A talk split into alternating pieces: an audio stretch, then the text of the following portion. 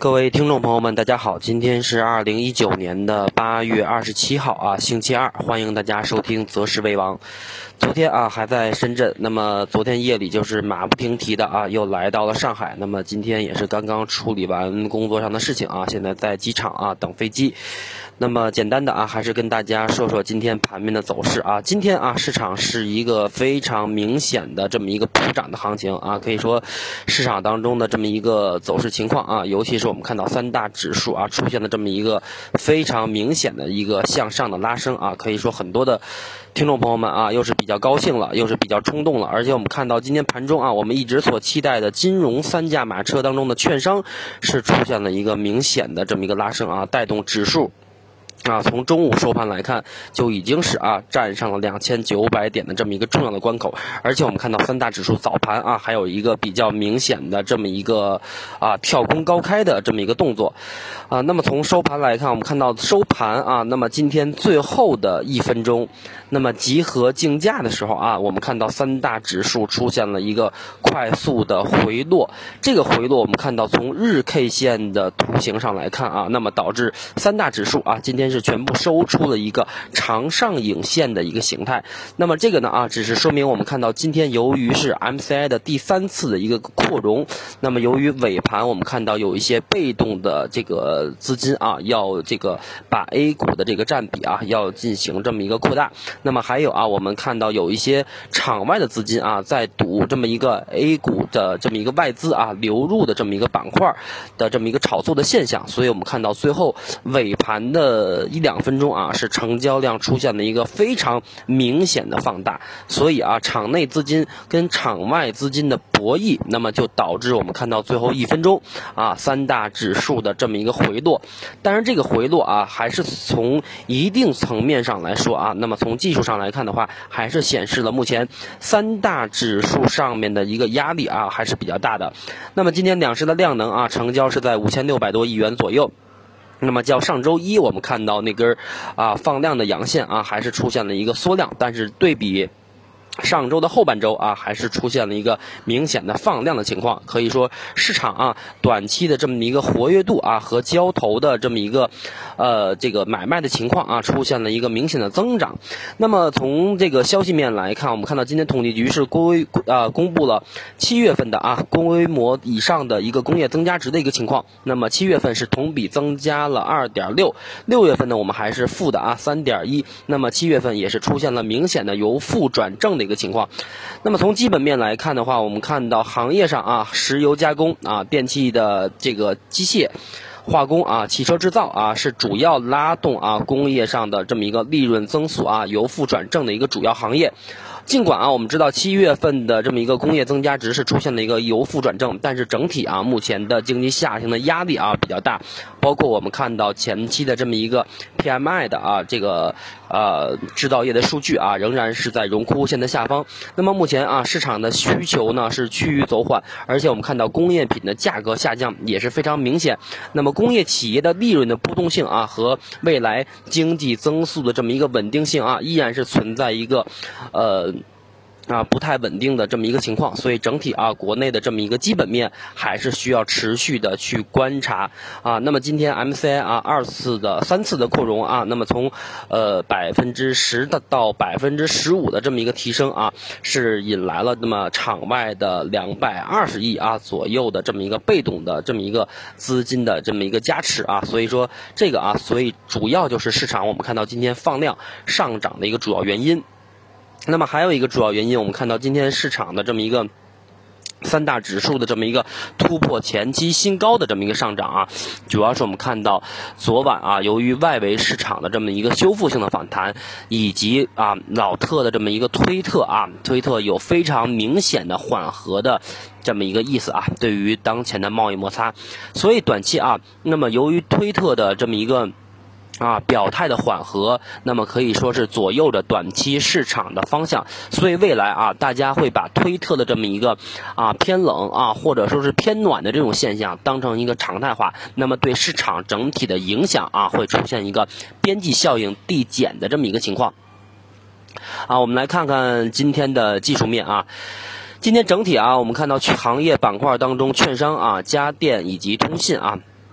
都是表现比较强势的。那么前期我们说的这个券商板块啊，也是，呃，带领市场啊上涨的，尤其是开盘前半个小时带领市场上涨的一个重要因素。那么收盘来看啊，沪指是站上了两千九百点。虽然说最后啊，呃，这个十秒到五秒的这么一个啊集合竞价的这么一个回落，但是啊，两千九百点还是守住了。那么目前上证指数的两千九百零一点啊，依然是有这么一个比较。明显的一个压力，而且我们从 K 线的形态来看啊，依旧是长上影线，还是呈现了上方六十天线的压力啊，走出了这么一个冲高回落。而且我们再看啊，上方上证指数的八十九天线啊，非常的明显，呈现一个长期的持续向下压制的作用。那么我们现在看上证指数啊，从五月中旬开始到八月底啊，到目前已经是长期啊，在这个四个月到五个月的时间。在这么一个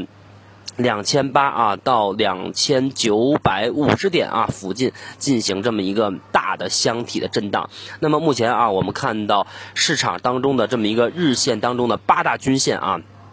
上方八十九天线，刚才说了，呈现的是一个持续向下压制的这么一个走走势啊。六十天线、五日线、三十天线以及二十一天线。